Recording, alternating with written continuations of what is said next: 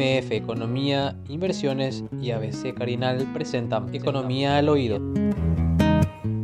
Vamos a volver a enfocarnos sobre qué está ocurriendo a nivel internacional y los efectos sobre Paraguay, que tenemos ya eh, más de una semana, eh, de prácticamente dos semanas de guerra en Ucrania y por supuesto a nivel mundial hay un impacto tremendo no solamente por las acciones bélicas, sino también por los discursos que se van dando, ¿verdad? No solamente del presidente Putin, hay que decirlo, sino también los grandes referentes de las grandes potencias mundiales. ¿Cómo, cómo se ve, Manuel, eh, a partir de, esta segunda semana, el impacto que ha tenido finalmente sobre nuestro país? Bueno, creo que nosotros empezamos, em, empezamos a sentir ya algunas cosas, ¿verdad? Uno de los temas que, que, ya lo veníamos hablando, ¿verdad? Y que, es un tema que, que, obviamente va, a ocupar mucho este, este escenario, es el tema de la carne. Nosotros prácticamente nuestra relación directa más importante hoy por hoy es a través del tema del tema de la, de la carne. Nosotros le exportamos en el orden de las 90 mil toneladas, tal vez 100 mil podemos poner de promedio en los últimos años, por más que un número que, es decreciente, ¿verdad? Con Rusia, de un total más o menos de 350 mil toneladas que Paraguay exporta en, su totalidad. O sea, tenemos un 30% del mercado vinculado, vinculado al tema ruso. Hoy tenemos el problema, se está hablando de, de, un volumen importante parado en, en, puertos como el puerto de Nueva Palmira.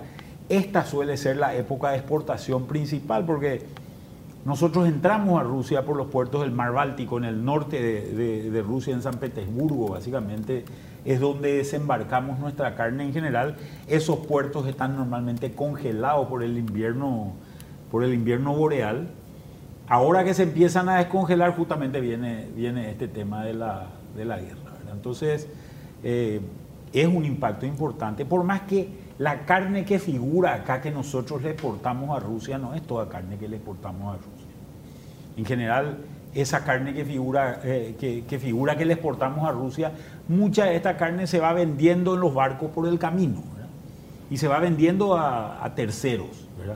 Este es un impacto directo y creo que el otro impacto muy importante se está dando en el tema de combustible el Brent, no sé cómo cerró ayer, ¿verdad? Pero había pasado los 110. Había ido de 120, volvió a 116, pero igual eh, sigue toda la atención debido a que la, muchas empresas petroleras, incluso como Shell, British Petroleum, etcétera, están retirando sus inversiones que tenían ahí en Rusia. 115 es la última cifra que vi yo, por lo menos, Manuel. Claro, entonces había pasado este, eh, estos valores importantes, ¿verdad? Nosotros estábamos hablando de un precio de petróleo hace, porque hoy tenemos, si mal, si, mal no recuerdo, nueve días de guerra, ¿verdad? O diez días tal vez de guerra, ¿verdad? Eh, hace 11 días el petróleo estaba a 93, ¿verdad? Hoy estamos hablando de un incremento sumamente importante, superior al 20% ya en el, en el precio y coste que hay una cuestión muy importante también en este tema. No se han tomado medidas con relación al área de gas y petróleo. No se han tomado medidas. Todas las medidas que se han tomado prácticamente han sido financieras. Las, eh, eh, perdón, las sanciones que se han tomado son sanciones que tienen que, que están focalizadas primero en que Rusia le cueste mover dinero. Esto obviamente afecta los pagos por importaciones que haga, que haga Rusia, ¿verdad? Es un, es un, elemento importante, afecta, y esta creo que es la, la, cuestión más importante de todas, afecta el movimiento de todo lo que son las reservas rusas, las reservas del Banco Central ruso. Cuando te, cuando te afectan tus reservas, colocadas casi todas en moneda extranjera, y acá hay una cuestión que no es menor, es el ingreso de Suiza al, marco de las sanciones.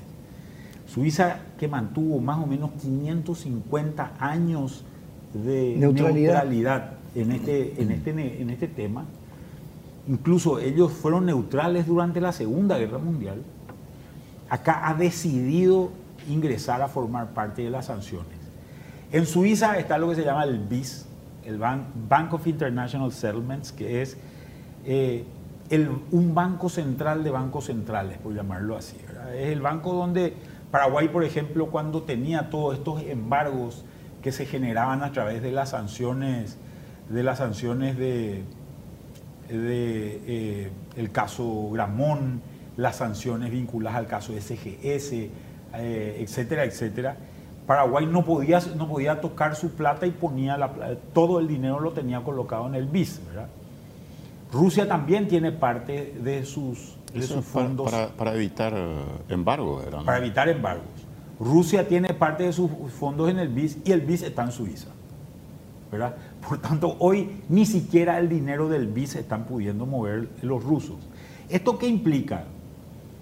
Si vos no tenés dólares, o sea, lo primero que, pasó fue una escalada del dólar eh, con relación al rublo gigante. O sea, a los rusos les subió el dólar, ¿verdad? Por, por decirlo de alguna manera.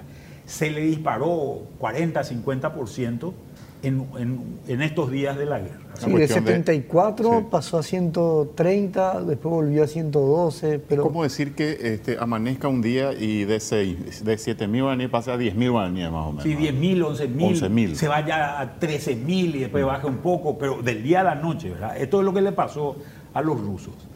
¿Qué es lo que salen a hacer? ¿Qué es lo que sale a hacer un banco central en estos casos? Sale a comprar a comprar la moneda suya, ¿verdad? vendiendo moneda extranjera.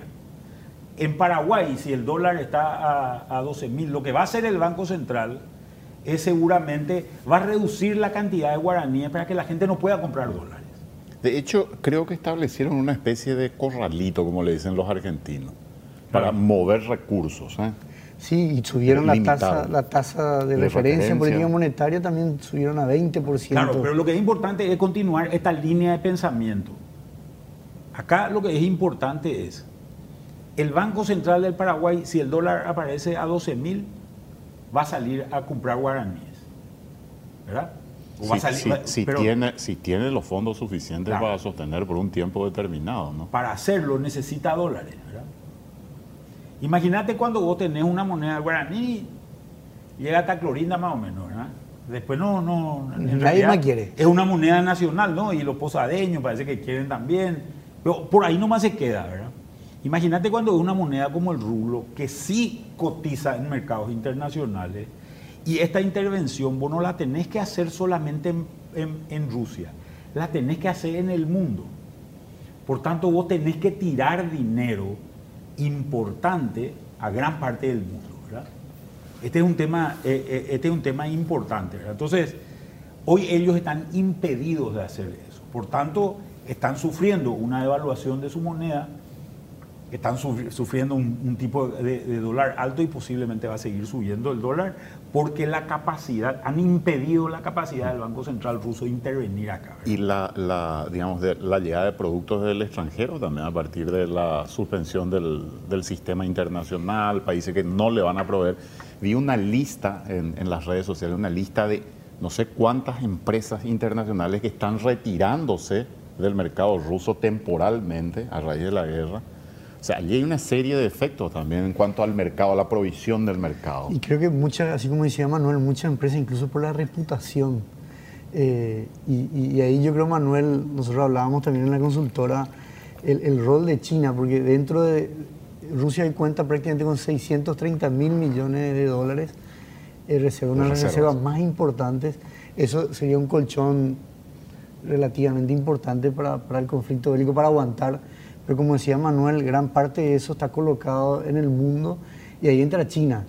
China no ha dicho todavía públicamente la invasión, sí, habla de la paz, del conflicto bélico, pero eh, eh, China creo que tiene cerca del 18% de las reservas de Rusia y sigue comercializando con Rusia, eh, lo, que en cierta manera es un oxígeno importante, digamos, para, para, para, para Putin y el gobierno ruso, ¿no? Pero yo le quiero leer, acá hay una publicación que, bastante, que resume bastante lo que, lo que se hizo en términos de sanciones, que es del, del The Economist que salió ayer, ¿verdad?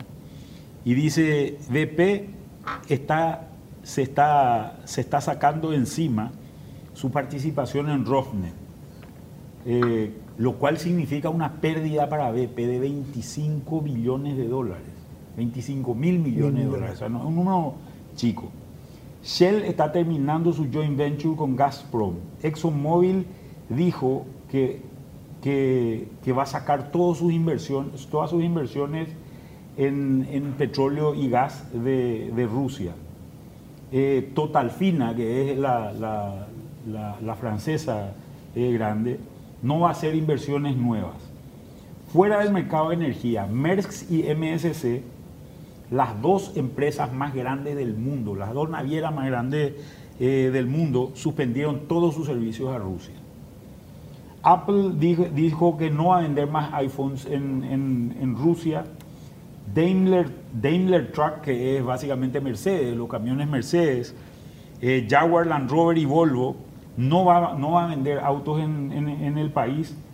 Ford suspendió todas sus operaciones rusas y Dell dejó de vender, eh, dejó de vender a Rusia.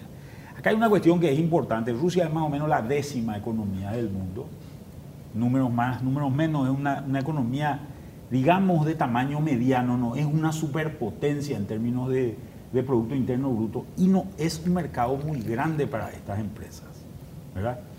O sea, si bien estos números parecen gigantescos, para Rusia son muy importantes, para estas empresas son números que si bien son importantes, no son los números más relevantes. O sea, si no se venden iPhones en, eh, en- en Rusia, a Apple no le va a afectar en gran le vaya a medida. golpear muy fuerte. digamos. Claro, si esto fuese en China, por ejemplo, Claro, sería otra ahí sí historia. es otro mercado. Esa sería otra historia totalmente. Estamos hablando no en cantidad de habitantes, sino en números económicos, o sea, para que se entienda un poquito. Sí. Eh, yo creo que hay una comparación que se suele hacer, y no sé si eh, quizás este, Alfredo no, nos ilumina un poco, que Francia, por ejemplo, es una economía mucho más grande que la rusa. Sí. O sea, Francia, Inglaterra, Alemania. Francia, solo, solo Francia, o sea, ni siquiera hablamos de la Unión Europea. Y de hecho, porque, porque Es más o menos casi el tamaño de Brasil, ¿verdad? Eh, Rusia debería tener el tamaño más o menos de Brasil. Que para esta zona es enorme, ¿verdad? pero en el mundo está más o menos jugando ese partido, ¿verdad? y la población es relativamente baja. Pakistán tiene 144 millones, tiene Rusia. No es un mercado por el territorio tiene que más. tiene, eh, eh, re- o sea, India 1.200 millones, China 1.400 millones, Indonesia tiene más población. Indonesia, Pakistán. Entonces, eh, este es un tema importante. Pero por eso, si ustedes se fijan, las sanciones han tocado todo menos el mercado de petróleo y gas. Eh, perdón, Manuel, estaba pensando nomás eh, en cuanto a sanciones, vos estabas diciendo, eh, estas empresas también miran, o sea, vos eh, lo que avisorás es un mercado súper deprimido, o sea, ¿qué vas a vender en ese mercado Claro. también? Quizás tenga un volumen de venta, pero viendo lo que está ocurriendo ya sabes que no, o sea, no, no se va a comportar de la misma manera. Entonces también políticamente ante el mundo es mejor retirarse y esperar un poquito a ver cómo se viene la mano posteriormente. Claro, y además, eh, sin embargo, hay, hay situaciones importantes. El negocio de petróleo en, Rusia es mucho más grande que el negocio de, que el negocio de gas. Eh, esto también hay que tener en cuenta. Rusia produce más o menos el 10% del petróleo mundial. Hoy hay problemas de escasez petrolera. Si a Rusia se le embarga en el área de energía, el, este número que estamos hablando de 115 se iría a valores nunca vistos. ¿verdad? Esta es una cuestión, es una cuestión muy importante de tenerla en cuenta. ¿Hay alguna proyección que se haga, Manuel Alfredo, sobre cu- a cuánto podría llegar el barril del petróleo en una situación extrema? Pues yo vi unos números que me asustaron, sinceramente les digo. ¿Cuáles eran los números? Y a 200 dólares el barril aproximadamente. Y se, estaba, eh, se estaban hablando de ese, de ese tipo de números. ¿verdad? Hoy sale a 150, ya, ya no Ya está es lejos. mucho. No, eh, ya no es una realidad lejana. Que, Porque- que fue porque- un tope en el que se llegó en lo que algún dice- momento de Lo crisis. que dice ¿no? Manuel eh, creo que es muy importante porque eh, Europa, desde el punto de vista, por ejemplo, del gas natural, el- eh, prácticamente el 40%, entre 30 y 40% depende de Rusia. El hecho que vos cortes, ya sea por reputación, ya sea por decisión, o lleguen esas famosas sanciones al punto de vista energético, eso va a afectar desde el desempeño económico de industrias, el bienestar de las personas, porque todavía no terminó el invierno allá, eh, o sea, no va a tener, o la tarifa de tu gas se va a disparar para eh, calentar tu casa, etcétera.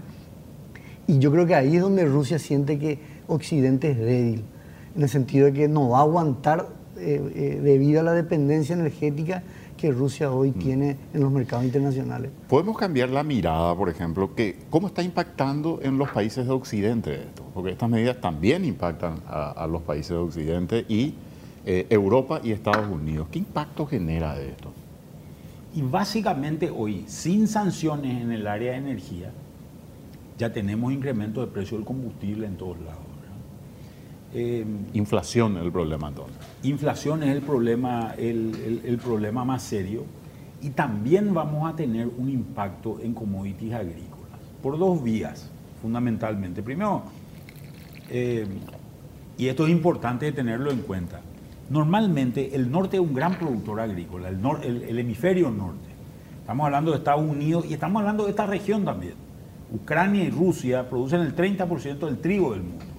Producen no sé qué porcentaje, pero creo que anda por el 20% del maíz del mundo.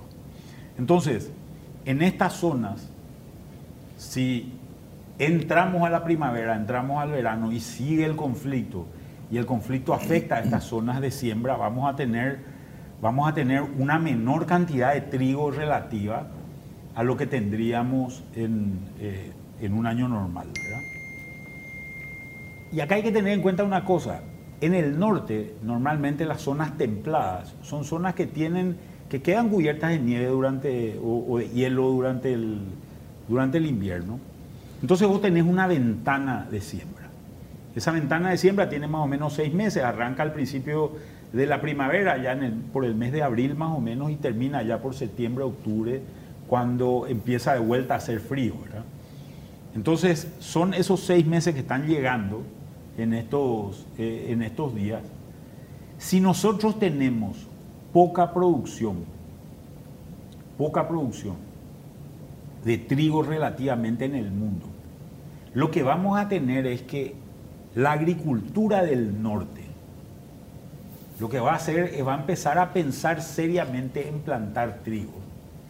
¿Por qué? Porque va a estar, su precio va a estar alto.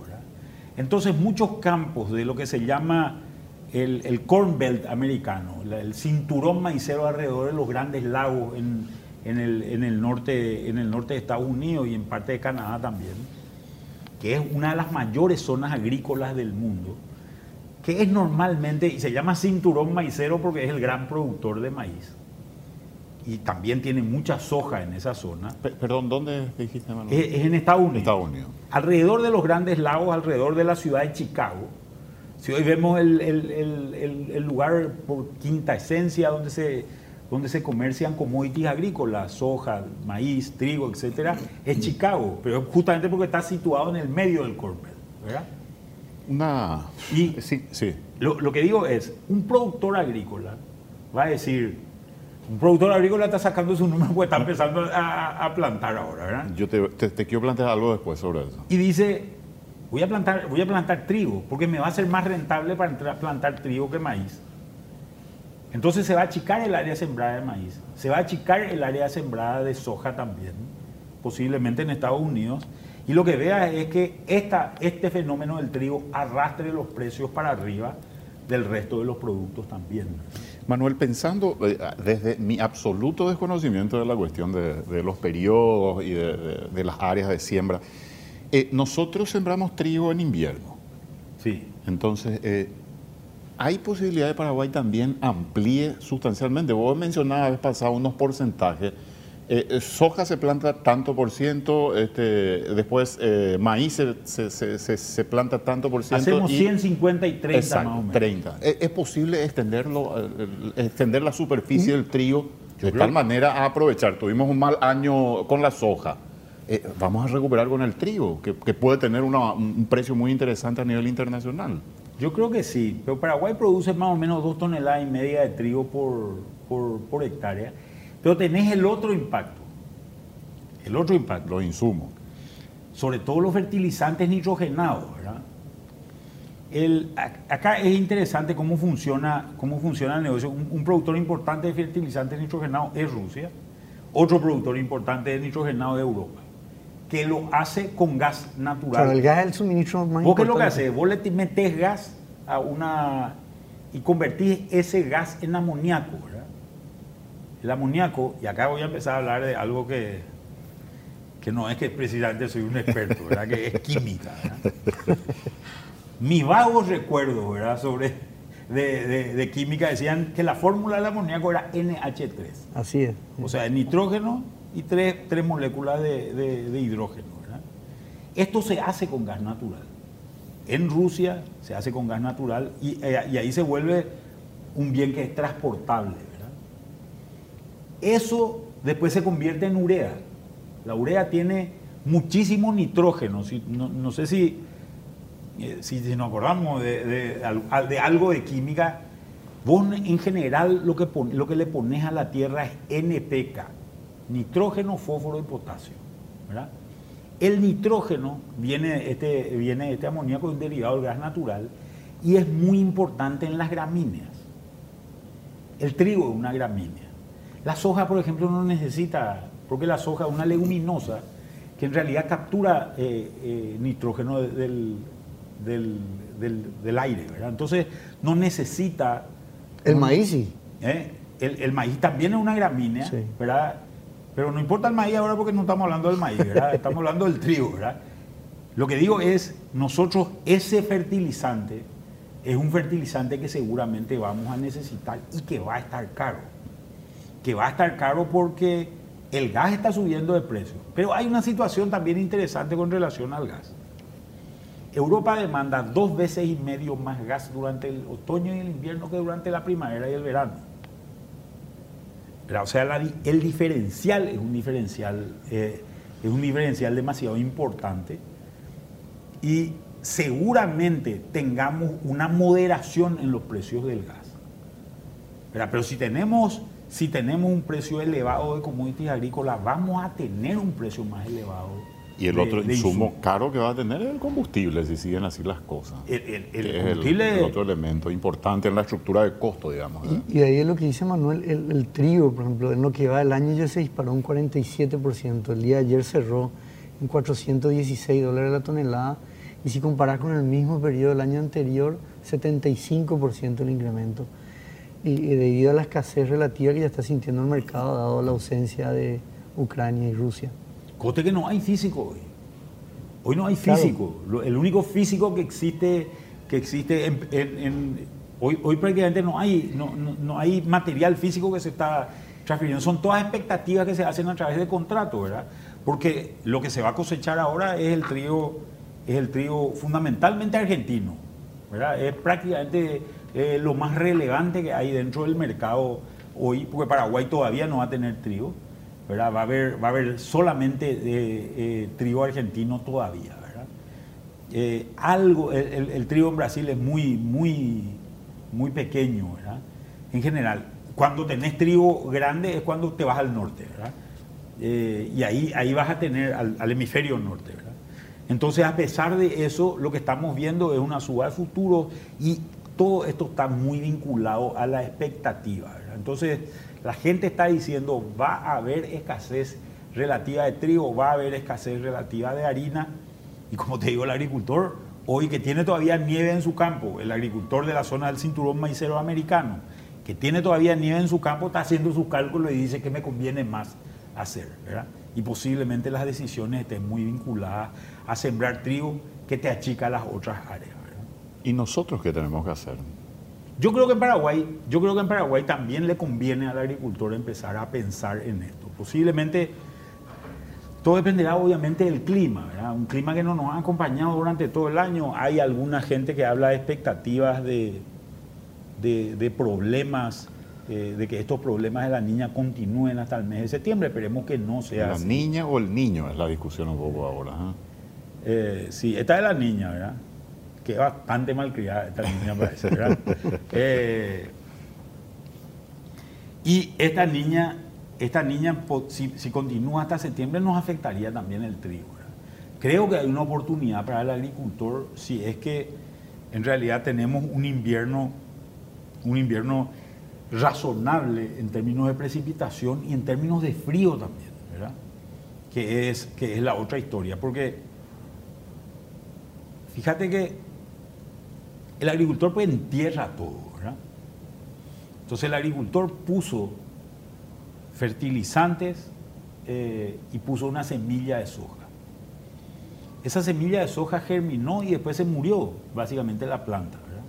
Por tanto, no consumió una parte importante de los fertilizantes que, que se habían puesto. Entonces, ¿qué es lo que está haciendo? ¿Qué es lo que hizo el agricultor ahora cuando empezó a llover? A principios de febrero, que fueron las primeras lluvias eh, que vimos, lo que hizo fue, dijo, voy a aprovechar una parte de ese fertilizante que puse en el suelo. La semilla ya no me sirve, pero le voy a complementar. Por ejemplo, como te decía anteriormente, la soja no necesita no necesita nitrógeno, pero el maíz ya, ya necesita, entonces le voy a complementar con algún, con, con algún nitrogenado, más un complemento seguramente otras cosas, y voy a plantar maíz. Si al maíz le va bien, el maíz te va a consumir una parte importante de esos fertilizantes. Te va a consumir, consumir una parte de, de esos fertilizantes y vas a tener que volver a poner. Vas a tener que volver a poner fertilizantes para sembrar trigo si es que así lo hiciese. Si al maíz no le va bien, esos fertilizantes van a seguir en el suelo. ¿Verdad? Y vas a tener seguramente un costo más bajo para usar, para usar trigo. Creo que, creo que estas son, son, son cosas que se podrían aprovechar, pero hay que ver cómo, cómo evoluciona el cultivo. ¿verdad? Y Manuel, ahí quizás eh, porque el otro punto que se hablaba mucho también es, sobre todo, eh, el, que, el que más está sintiendo es Brasil, porque ahí, eh, cuando hablamos, por ejemplo, del potasio, Bielorrusia, que, que, también está metido ahora como una especie de aliado entre Rusia y Bielorrusia, ellos producen el 40% del potasio a nivel mundial. Y, y, el potasio sí creo que es más importante para la soja y, y Brasil... Para el, maíz, para el trigo. Eh, Brasil el año pasado eh, eh, importó cerca de 2.300 millones de dólares de Bielorrusia y Rusia. Nosotros llegamos a exportar 185.000 toneladas de cloruro de potasio el año pasado de Rusia. Importar. Importar. y ha ido incrementándose relativamente en los años. Y, y, y, bueno, está todo otra vez de nuevo concentrado en esa zona. Y entonces ahí, como decía un poco Manuel, eh, eh, los fertilizantes están siendo un tema por, por esto, el, el, lo, lo, nitrogenado desde el punto de vista del gas y en este caso también lo, el, el, potasio. ¿no? MF Economía Inversiones, ideas globales para necesidades locales. Visítanos en www.mf.com.py.